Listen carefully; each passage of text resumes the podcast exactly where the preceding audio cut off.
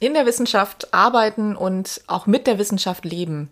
Wie schaut das eigentlich genau aus? Ich glaube, wir denken noch sehr oft an das einsame Genie im Elfenbeinturm oder auch an Indiana Jones auf Schatzjagd. Ja, würde mir auch gefallen, aber leider hat das ja alles nicht so wirklich was mit Wissenschaft im Alltag zu tun. Ne?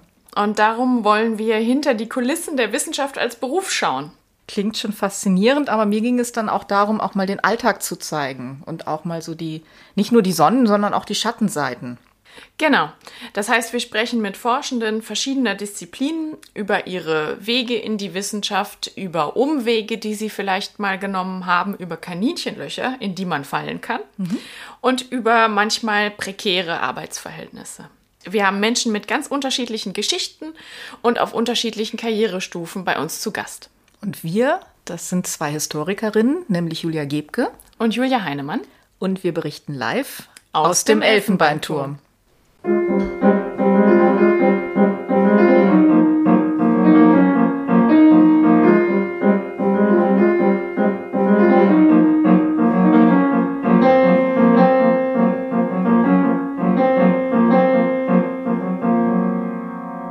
Herzlich willkommen zu unserer Folge mit Annemarie Steidel.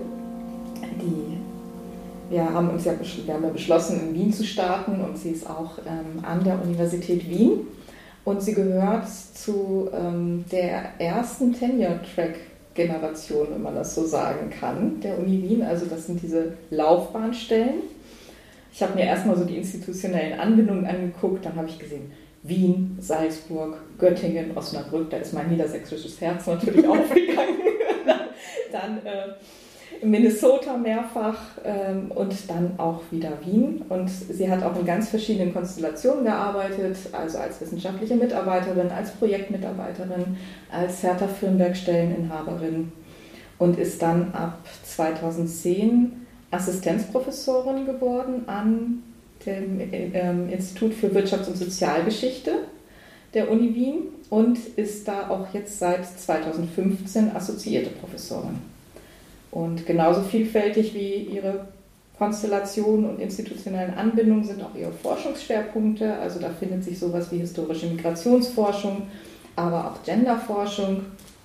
Und ihre Habilitation ähm, On Many Roots ist als Buch in Arbeit oder schon publiziert? Ja, 2021 erschienen. 2021 genau jetzt schon erschienen und beschäftigt sich mit der Migrationsgeschichte der Habsburger Monarchie zwischen 1850 und 1914. Und sie ist auch an der Uni selber sehr engagiert. Also sie ist Institutsvorständin, sie ist Mitglied im Betriebsrat, sie ist Mitglied im Senat und sie hat auch lange Jahre im Arbeitskreis für Gleichbehandlungsfragen gearbeitet. Und wir sind sehr froh, Sie heute hier begrüßen zu können in unserem Podcast. Ähm, und wollen gleich reinstarten. Und zwar unsere erste Frage ist immer so diese nach der, den Wegen in die Wissenschaft. Wie fing das bei dir an? Also wann ging das los? Wann war klar, das muss Geschichte sein? Wie war so die, die Startphase? Also einmal herzlichen Dank für die Einladung und für die nette Einleitung. Ähm, eine Korrektur muss ich anbringen, mhm. damit das nicht falsch rüberkommt. Also ich bin nicht mehr im Betriebsrat, ne, weil Betriebsrat und Senat, das wäre dann doch ein bisschen viel. Nicht ne? beides. Eigentlich widerspricht sich das auch ein bisschen. Ja. Ne? Ähm, und von daher, ähm, nachdem ich irgendwie mich entschlossen habe, mich für die Senatswahl aufstellen zu lassen, bin ich aus dem Betriebsrat mhm. rausgekommen. Ne. Nur, nur so, so, viel dazu. Ähm, ich versuche ehrlich zu sein. Ne? Ähm, also angefangen, wie hat es angefangen?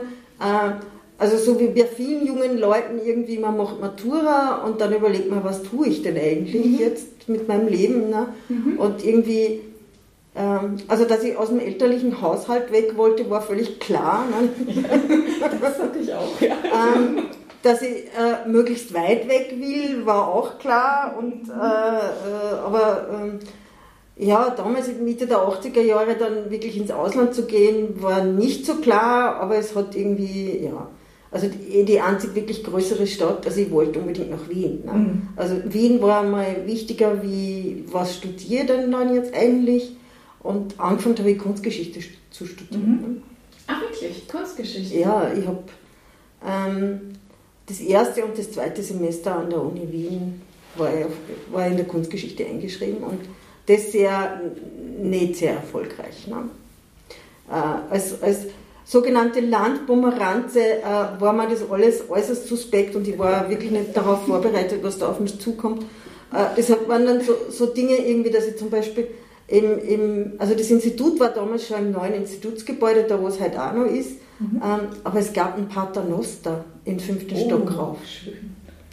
Und ich habe, ja, vom Land kommend, ich hatte wirklich die ersten Wochen an der Uni Wien Schwierigkeiten, diesen Lift zu benutzen mhm. und bin zum Beispiel dann immer zu spät zu den Lehrveranstaltungen gekommen. Und damals war das dann so, dass äh, in diesen kleinen Seminarrahmen, wenn die Tür zu war, habe ich mich nicht mehr reingehen traut.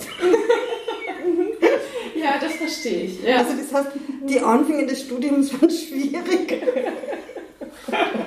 Und, und, irgendwie habe ich dann auch gemerkt, dass die Kunstgeschichte nicht mehr das äh, wichtig, also das ist, was mich wirklich interessiert, ne? weil das, also ja, da kann man viel drüber sagen, was die Wiener Kunstgeschichte, mir war das einfach zu, zu gut bürgerlich, zu verzopft, zu, mhm. also die saßen dann halt alle irgendwie, die äh, Kolleginnen und Kollegen beim Studium und haben irgendwelche Bilder auswendig gelernt und das, da habe ich dann schnell gemerkt, das ja. ist nicht wirklich meins. Ne? Und Hast du dich da auch irgendwie fremd gefühlt? Also hing das auch mit deinem, also du bist sozusagen, kommst nicht aus diesem gut bürgerlichen Hintergrund, wenn ich das richtig verstehe jetzt. Und war das fremd oder? Bis zum gewissen Grade schon auch, aber es war natürlich, also es ist jetzt nicht so, dass die Kunstgeschichte jetzt nur von äh, Töchtern aus gut bürgerlichen Familien besucht worden. Es gab schon andere auch. Ne? Mhm. Ähm, aber wie bei so vielen Dingen äh, im Leben, vor allen Dingen, wenn man 19 Jahre alt ist, war es halt dann ähm, ja ein Junge, der gemeint hat, äh, es gibt auf der Geschichte eine Vorlesung zur Landesgeschichte Oberösterreichs. Und ich weiß sogar noch, wer das, also das war der Siegfried Haider, der hat damals irgendwie, war Archivar am, am Landesarchiv in, Nieder, äh, in Oberösterreich und, und der hat dieses diese Vorlesung gegeben. Ne? Und da bin ich halt dann mitgegangen. Ja. Weil selber aus Oberösterreich kommen und DMA und ähm, ja. Äh, und das war meine erste Lehrveranstaltung auf der Geschichte. Und da bin ich dann irgendwie, das hat mir, da habe ich dann relativ schnell gemerkt, ähm, dass, dass das eigentlich eher das ist, was ich, wo ich hin will. Ne? Und, und, und habe mich dann eben umorientiert von der Kunstgeschichte auf die Geschichte und ganz, ganz wichtig war dann auch für dieses, das, damals nur den ersten Studienabschnitt, dass dann 87 da ein großer Streik der Studierenden war an der Uni Wien. Also nicht nur an der Uni Wien, also gestreikt, glaube ich, ist an allen Unis in Österreich waren, aber mhm. ähm, für, für alle, mit denen ich damals studiert habe, oder für viele war das eine sehr einschneidende Phase, ne, wo sich sehr viel äh, verändert hat oder wir uns auch in einer ganz anderen Art und Weise dann auch fürs Studium und für die Uni überhaupt engagiert haben. Also da, 87 habe ich das erste Mal das Gefühl gehabt, ich laufe durch die Uni und das ist meins. Ja. Mhm. Aha, das ging mit diesem Aktivismus, mhm. mit dem auch politisch die Uni ja. ein Stück weit in Besitz nehmen, sozusagen. Genau, also das war für uns dann so die, also, da, also eh viele Leute, die heute noch an der Uni sind, kommen aus dieser Tradition. Ne? Mhm. Ja, spannend. Aber war das dann auch schon der Weg in die Wissenschaft? Also, also die Na. Idee, wissenschaftlich zu arbeiten, wann kam das? Das kam dann eigentlich äh, mit einem Forschungsprojekt, oder nein, das hat damals geheißen Projektstudium äh, von Josef Ehmer. Mhm. Also der Josef Ehmer hat zusammen äh, mit Franz Eder, der ja eh noch am Institut ist, und der, der Edi Fuchs, der auch lang bei uns am Institut war, der war da auch beteiligt, die haben äh, ein sogenanntes, es war im damaligen Studienplan möglich, ähm, so ein Projektstudium gestartet. Das waren ähm, drei Lehrveranstaltungen, die jeweils über ein ganzes Jahr, also über zwei mhm. Semester gelaufen sind, mit der anschließenden unglaublich lustigen Exkursion äh, zum Thema soziale Strukturen in der Geschichte. Das war so das Überding ja. irgendwie. Äh, und da äh, war dann irgendwie klar, da hat sich dann auch meine, meine Diplomarbeit daraus entwickelt, äh, dass das intensiver werden wird, als nur jetzt irgendwie das Studium und ja, möglichst schnell fertig zu werden oder so. Mhm. Mhm. Also das ist so richtig schon Einblick in die Forschung auch. Ja, ja, da wir, das war so der erste Einblick in ja. die Forschung, ne, wo wir dann wirklich auch irgendwie mit ja. Daten arbeiten haben können. Ja. Ne. Damals mit der, mit der Wiener Familiendatenbank, äh, wo wir angefangen haben, diese Dinge irgendwie auszuwerten. Wir haben damals im Rahmen dieses Projektstudiums die ersten E-Mails verschickt. Das war echt ein Wahnsinn. Ne? Also ich habe nicht zu einer Zeit studiert, wo, wo die meisten nicht einmal einen Computer zu Hause hatten. Ne? Äh, und, und das war gerade so, also was ich gerade immer mitgemacht habe, ist die Lochkartenzeit. Ne? Mit Lochkarten habe ich nicht mehr gearbeitet, aber wir saßen dann eh im neuen Institutsgebäude im Keller unten. Da war das Rechenzentrum und da gab es dann irgendwie die Terminals, damals mit Bernsteinfarben. Ne? Okay. Und, und, und der Josef Emer hat den, den, Fehler begangen, uns am Anfang des Semesters zu zeigen, wie man vom einen Terminal zum anderen Nachrichten schickt. Ja. Und das, dann so, ist, das ganze Semester ist dann so ausgeartet, dass wir permanent E-Mails geschickt haben. Ah, tolle neue Technik. Aber, aber wir haben auch sehr viel gelernt dabei. Also, das möchte ich schon irgendwie sagen. Klar. Ja. Okay, aber ich würde vielleicht noch ähm, fragen, wie, wann kam die Entscheidung zu promovieren? Nachdem, also ich meine, in dieser Zeit, wo der, wo der, wo der Josef Ehmer dieses Projektstudium hatte, hat der sich gerade habilitiert. Ne? Mhm. Und, und dann war die erste Frage, die er an mich dann eben gestellt hat, ob ich, ob ich Lust habe, bei ihm Diplomarbeit zu schreiben. Ne? Ähm, und nachdem ich mit der Diplomarbeit fertig war, hat uns der Josef Ehmer, damals einen Kollegen und mich bei der Hand genommen und ist mit uns ins Wiener Stadt- und Landesarchiv rübergegangen. Das war damals noch im Rathaus. Ne? Ja. Wir sind nicht da ja. rausgefahren, sondern einfach ins Rathaus rübergegangen und haben uns dort mit dem Heinrich Berg getroffen, der eh noch immer Archivar dort ist. Und wir haben uns diese Materialien zum Wiener Handwerk angeschaut. Mhm. Und der Josef Emer hat dann ein Forschungsprojekt für uns eingereicht. Ne? Also das, da war dann der Punkt, wo dann klar ist, wir kriegen das bezahlt und, und mhm. das ist richtig Arbeit und ähm, da, ja, ich wäre nie auf die Idee gekommen, das, diese Chance nicht zu ergreifen zur ja. damaligen Zeit. Weil das war, das war schon eine Zeit, wo es nicht so üblich war. Ne? Also ja. heute ist der FEF ja wirklich Teil unserer Arbeit und, und, und jeder weiß oder viele haben FEF-Projekte oder wissen, dass es das gibt. Kurze Für uns Erklärung, das, das ist die österreichische Forschungs, staatliche Forschungsförderung. Ja, genau. genau. Und damals war das neu, ne? also relativ neu, dass man sowas machen kann. Ne? Mhm. Äh, und ich kann mich nur erinnern, wie wir dann das Projekt gehabt haben, wir waren tatsächlich beim Josef Emer privat angestellt. Weil, weil da war gerade kurz eine Phase, wo das nicht über die Uni gelaufen ja. ist. Ne? Und, und das war alles Murz, äh, mit Aufwand verbunden, weil, weil wir mussten eine Lohnverrechnung finden, ja. zum Beispiel, die, die, uns das macht und so. Ähm, das war später dann in anderen Forschungsprojekten war das dann nimmer, aber da am Anfang. Sehr verrückt, dann war der ja quasi auch Privatunternehmer wahrscheinlich. Ja, ja. Mhm. Und das abwickeln zu können, war der, war der, war der Josef immer gut dann mal Privatunternehmer. Und wir waren definitiv bei ihm angestellt. Verrückt. Mhm. Dann würde ich sagen, komme ich jetzt zum nächsten Punkt, der uns interessiert, nämlich der, dein Arbeitsalltag oder deine Arbeitsroutine. wenn du jetzt, wenn, wie sieht so, kannst, gibt es sowas wie einen typischen Arbeitstag bei dir? Gibt es, ähm, arbeitest du zum Beispiel gerne früh oder gerne spät? Gibt es ähm, Momente, wo du eher schreibst oder wo du eher andere Dinge machst? Also wie sieht so wirklich ganz praktisch dein Arbeitsalltag aus? Naja, die Arbeit teilt sich eben, äh, ich sehe seh das immer in drei, drei äh, Bereiche, ne? und das trifft eh alle so. Ne? Es gibt die Lehre, mhm. ähm, es gibt das Forschen oder Schreiben und es gibt die Administration. Und, ähm, und im, im Lauf meiner, meiner zehn Jahre, die ich jetzt an der Uni Wien bin, weil ähm, also ich habe zwar 2010 meinen Vertrag gekriegt, aber war dann für ein Jahr freigestellt, weil ich noch in Minneapolis war, also einen mhm. Forschungsaufenthalt gehabt habe. Ähm, hat sich das natürlich auch verändert. Ne? Also in Phasen wie jetzt, die, wo ich die Habil geschrieben habe, war viel weniger Lehre und, und, und, und viel mehr Forschung und viel mehr, vor allen Dingen Schreiben. Die Forschung war ich vorher schon. Ne? Mhm. Äh, Im Moment schreibe ich nicht wirklich viel und das habe ich mir auch aus, ausbedungen für diese Zeit, weil ich eben im, im Moment das Institut leite und die Institutsleitung natürlich sehr viel Zeit in Anspruch nimmt. Ne? Und, und ich habe so ein typischer Arbeitstag, also ich fange nicht vor neun an. Ne? Ich bin keine Früharbeiterin und wenn nicht unbedingt sein muss, arbeite ich auch nicht sehr spät. Ne? Also mhm. außer ich muss halt nur irgendwas, also es kann schon mal zehn am Abend werden. Ne? Ich arbeite an vielen Wochenenden. Das ist, also das, das muss man schon irgendwie zugeben. Ne? Mhm. Also 40 Wochenstunde habe ich keine. Ne? Ja. Ich schaue halt, dass ich meine Lehre an bestimmten Tagen mache. Montag, Dienstag im Moment. Mittwoch ist meistens wirklich Administrationstag fürs Institut und da bin ich auch für alle, Mittwochnachmittag bin ich immer für alle erreichbar mhm. und das wissen auch alle, wenn irgendwas ist. Und dafür bin ich Donnerstag, Freitag definitiv im Homeoffice normalerweise, mhm. mit wenigen Ausnahmen.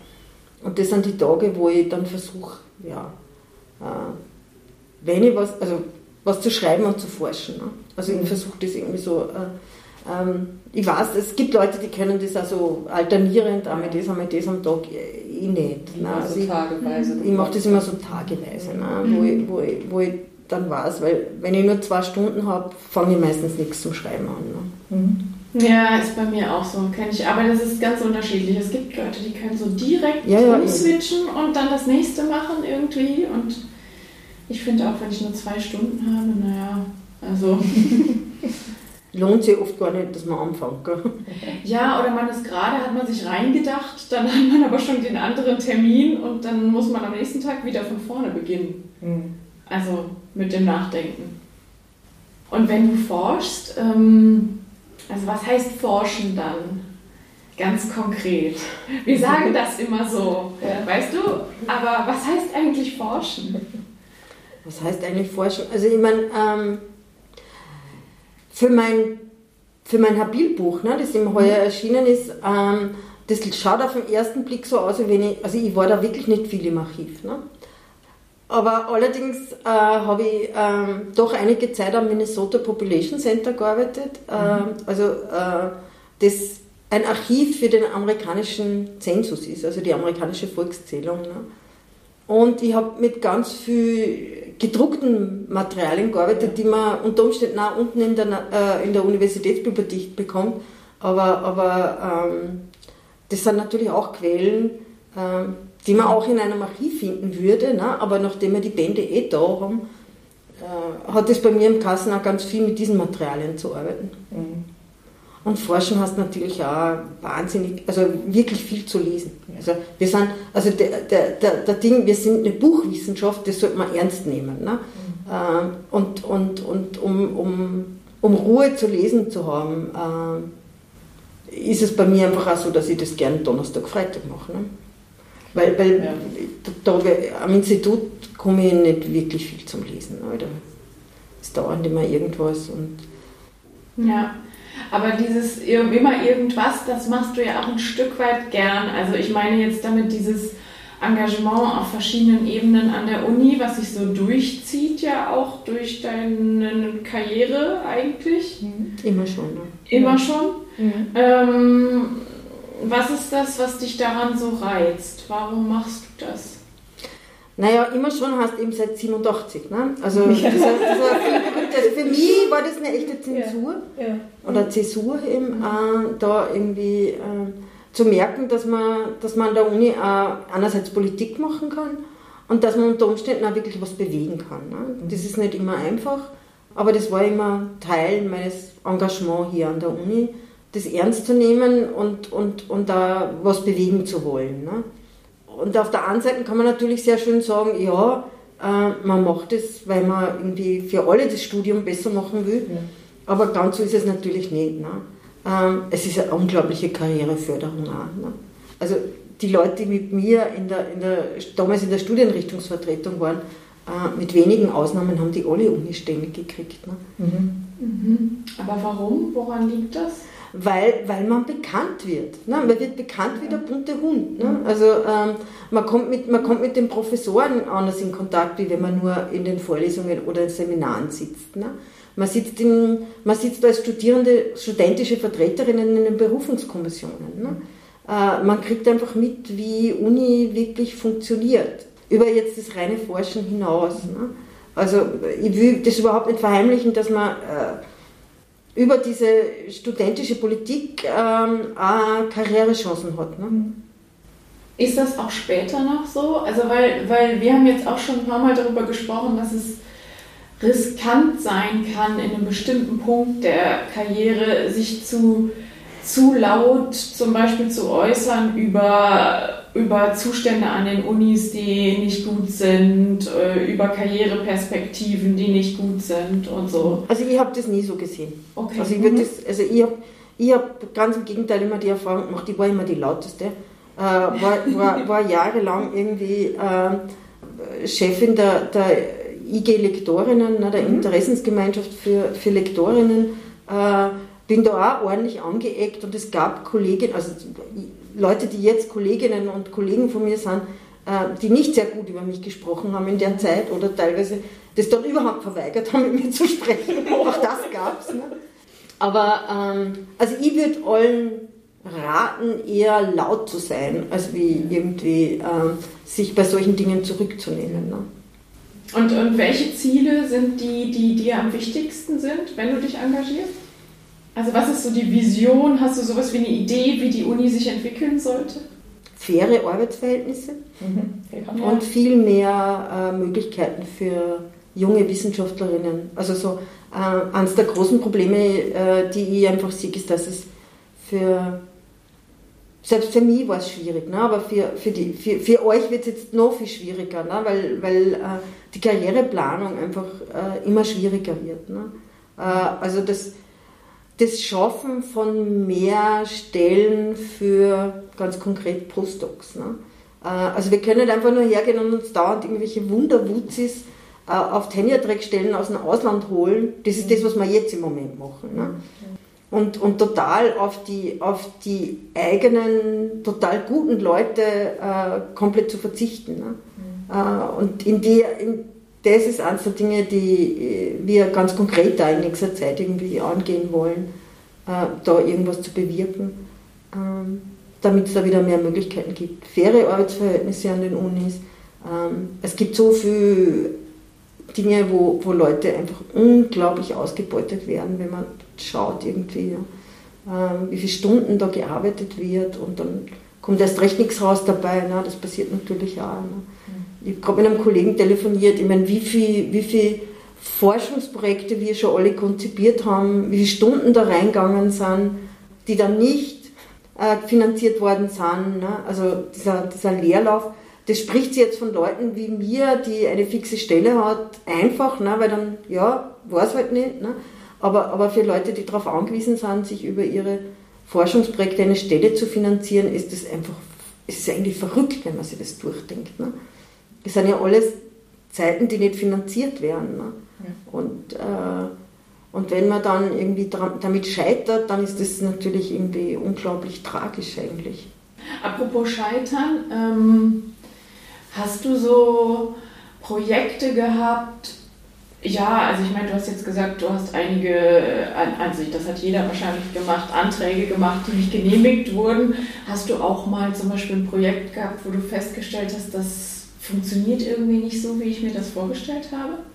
Mm, nein. Also das, das, mhm. das also die Projekte, ich habe ich hab ja lange Zeit in diesem ganzen, also ich war als Lektorin lange Zeit beschäftigt, ich habe in, in, in, ganz, ganz vielen Forschungsprojekten gearbeitet ähm, und das mit wenigen Löchern dazwischen. Ne? Also es ging irgendwie immer, aber gescheitert würde ich als keins bezeichnen. Ne? Okay, ja, nee, dann geht es mehr um diese, diese Anträge, die ja auch also sehr niedrige Bewilligungsquoten haben. Ja, wir haben die alle in unseren Schubladen, ne? die, die, nicht bewilligten Anträge. Ne? Und ja. die eigentlich wirklich, eigentlich ist es schade drum. Ne? Monatelange Arbeit. Ja. ja. Und du hast ja auch schon so ein bisschen gesagt, also jetzt bist du fix und jetzt hast du sozusagen diese Stelle. Aber wie bist du damit umgegangen, als es, äh, als es für dich auch prekär war? Also sozusagen. Ne? Wie, Genauso wie alle anderen auch. Also es hat ja. Phasen gegeben, wo ich alles hinhauen wollte. Ne? Also ich kann mich erinnern, ich habe eine Firnbergstelle einmal gehabt und, ja. und bevor ich diese Firnbergstelle gekriegt habe, das, ähm, die ist zweimal in Begutachtung gegangen, dieser Antrag. Ne?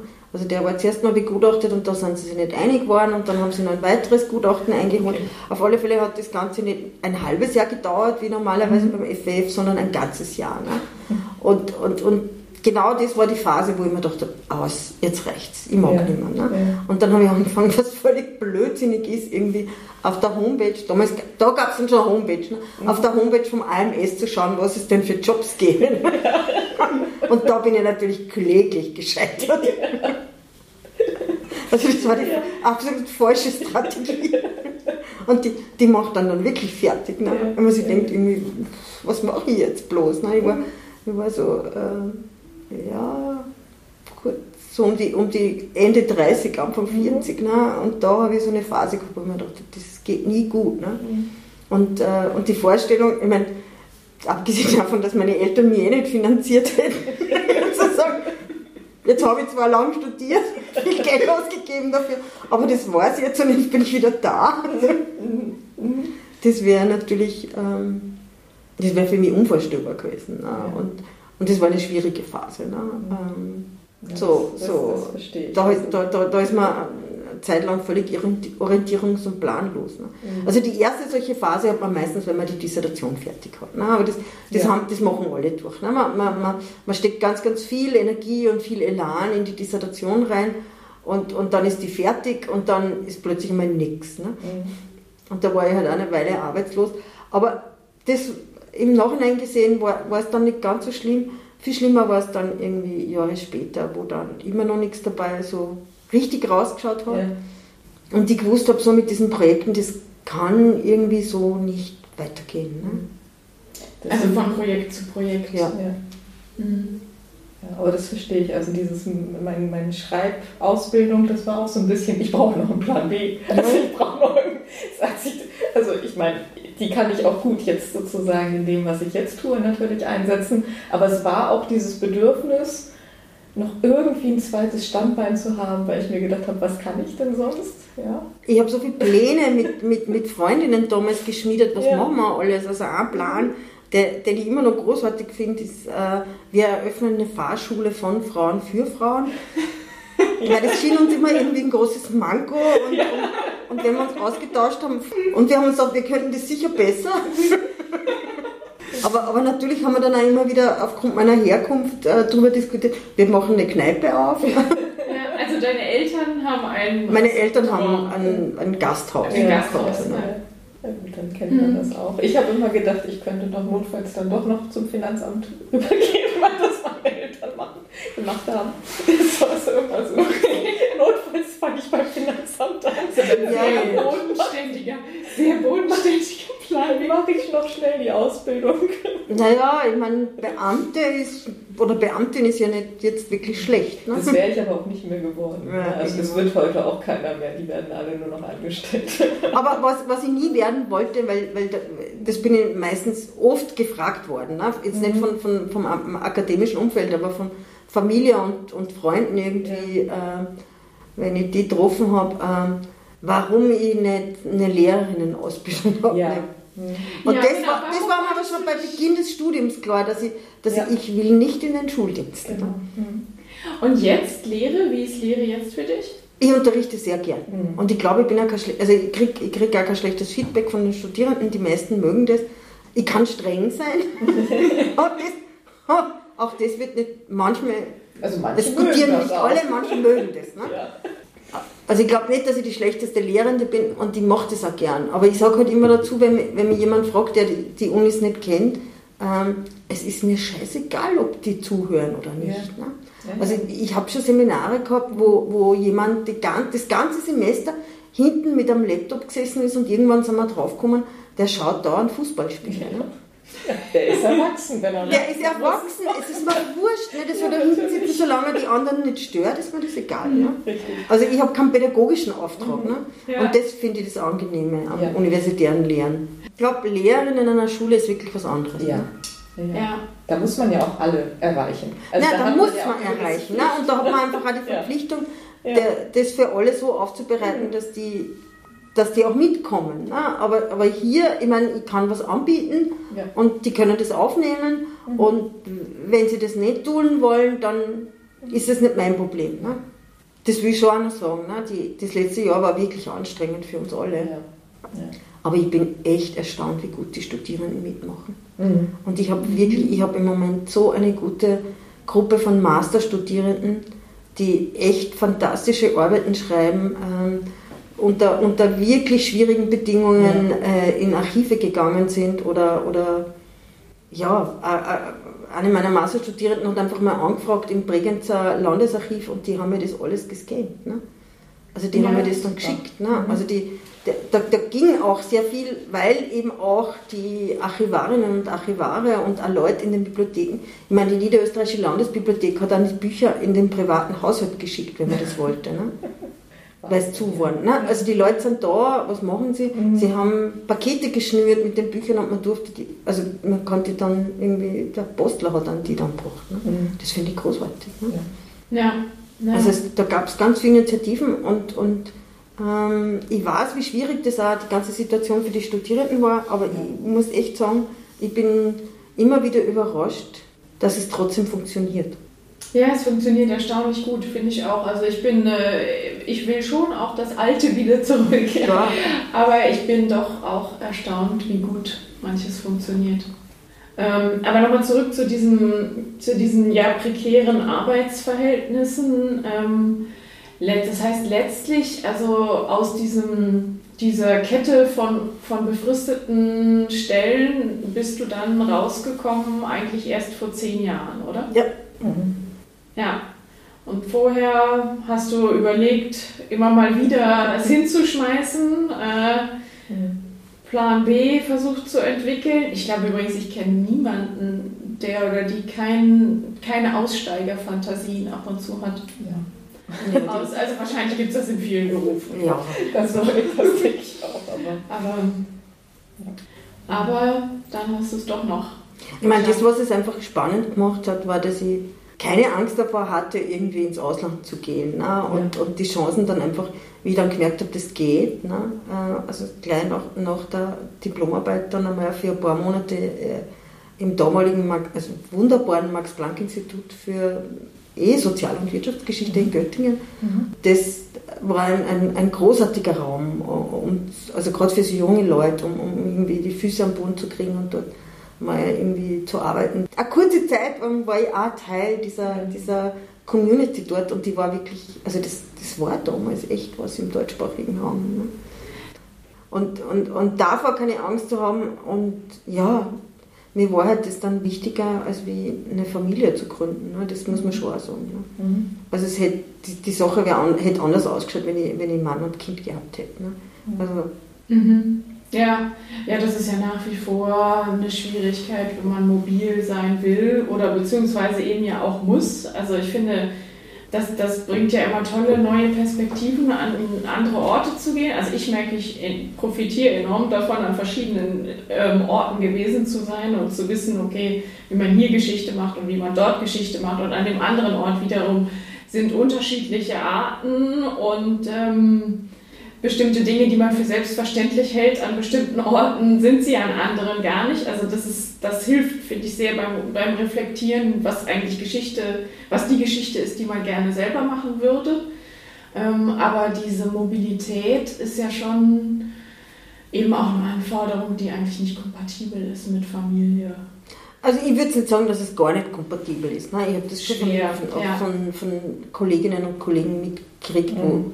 wo, wo das dass oft mehr geht, als man glaubt. Ne? Aber es ist natürlich mit sehr viel Aufwand verbunden. Ne? Ja. Also wie, wie 2010 und dann auch noch kurz 2011 in Amerika war, war ein Kollege mit und, und da sind dann auch Frau und Kind nachgekommen und, und das war so super. Ähm, würdest du sagen, dass, dass es Frauen nach wie vor schwieriger haben, eine akademische Karriere zu machen oder ist das nicht mehr so?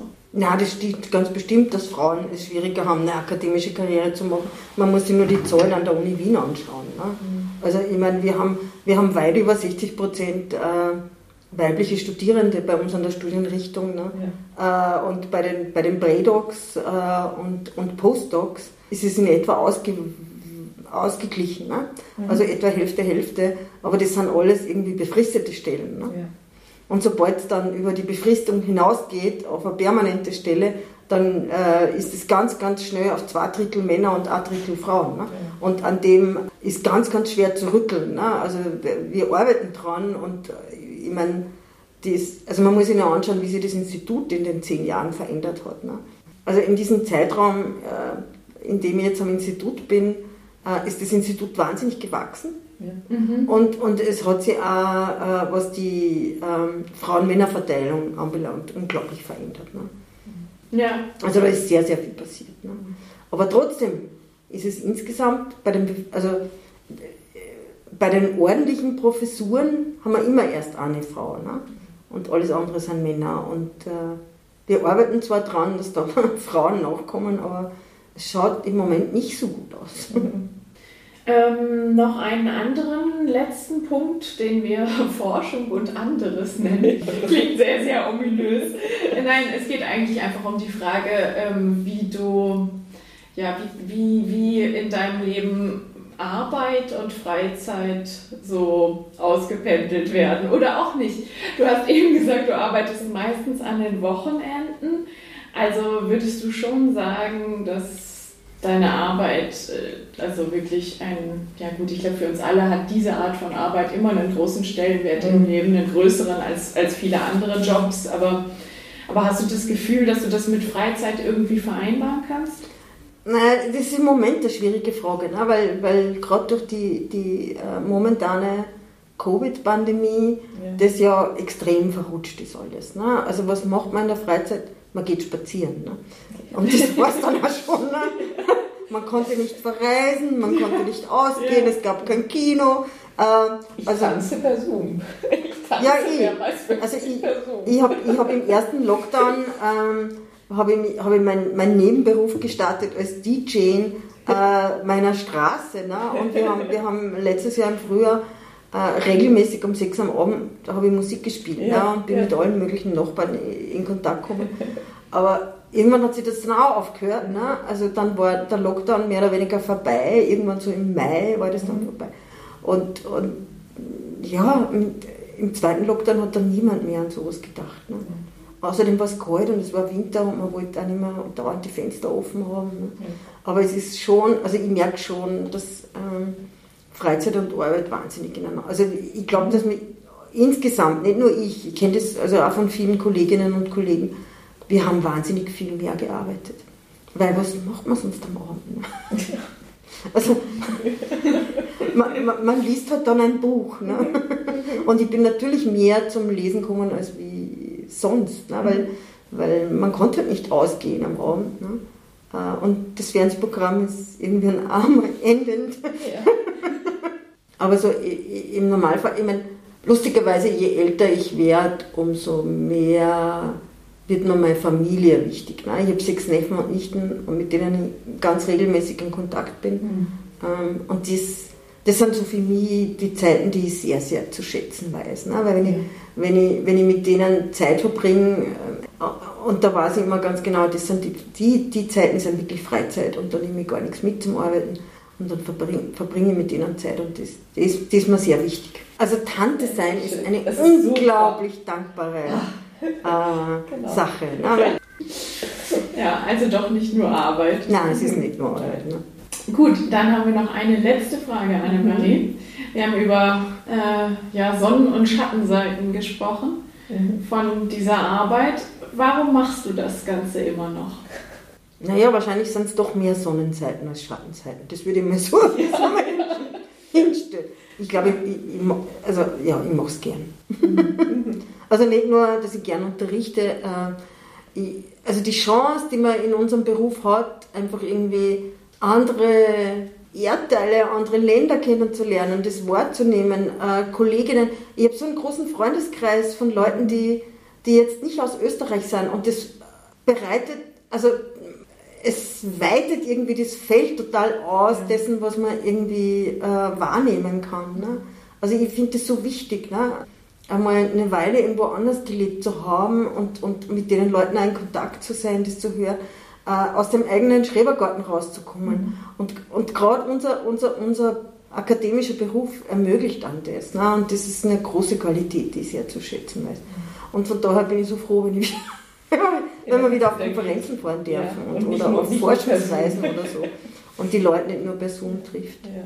Gut, dann enden wir mit den ganzen Freuden ja. außerhalb der, ich sag mal, Arbeit im engeren Sinne, die die Wissenschaft so mit sich bringt. Und ähm, ja, ganz herzlichen Dank an dich, Annemarie. Bitte gerne. Dass du uns so viel es war mir eine Freude. Ja. ja, uns auch. Und was ich eingangs vergessen habe, wir haben das Ganze am 1. Juni aufgenommen für diejenigen, die es interessiert. Also wir haben schon ein paar Lockerungen mittlerweile. Mit der 3G-Regel dürfen wir auch ab und zu mal rausgehen und das tun wir jetzt auch gleich. Ja, wir gehen, ja. Jetzt, wir gehen jetzt irgendwie auf den Wein. Eine kurze Erklärung noch zum Abschluss. Annemarie Steidel spricht vom AMS, das ist das Arbeitsamt in Österreich. Und wenn sie vom Institut spricht, dann ist damit immer das Wiener Institut für Wirtschafts- und Sozialgeschichte gemeint.